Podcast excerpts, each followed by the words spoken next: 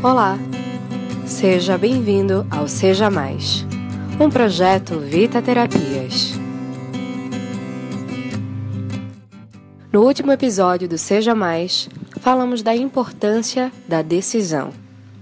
E uma vez que decidimos nos colocar em movimento, é importante começarmos a nos olhar da seguinte maneira: se você tem objetivos, objetivos alcançáveis em curto prazo, ou se você tem sonhos, sonhos que talvez exijam de você grande energia, independente com qual deles você se identifica, eu te convido a transformá-los em metas.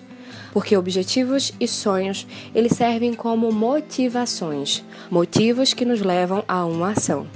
Mas se não transformarmos eles em metas, é o mesmo que querer que a chuva não nos molhe, mas não abrirmos o guarda-chuva. Seus sonhos ou seus objetivos precisam ser smart, precisam ser específicas, mensuráveis, relevantes, ou seja, importante para você, e temporal, com prazos. O grande diferencial para transformar seus objetivos e seus sonhos em metas é você estipular um prazo para que isso aconteça e, ao mesmo tempo, torná-lo o mais específico possível. Tem muitas pessoas que têm metas de ter relacionamentos harmoniosos, mas não especificam nada sobre isso. O que é ter um relacionamento harmonioso para você? O que precisa acontecer para que o seu relacionamento seja harmonioso?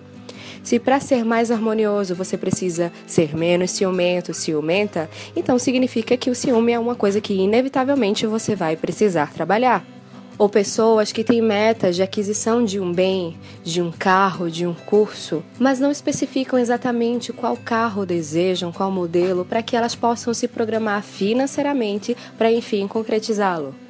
Então, torne o seu objetivo ou seu sonho mais detalhado possível e coloque um prazo para que isso aconteça.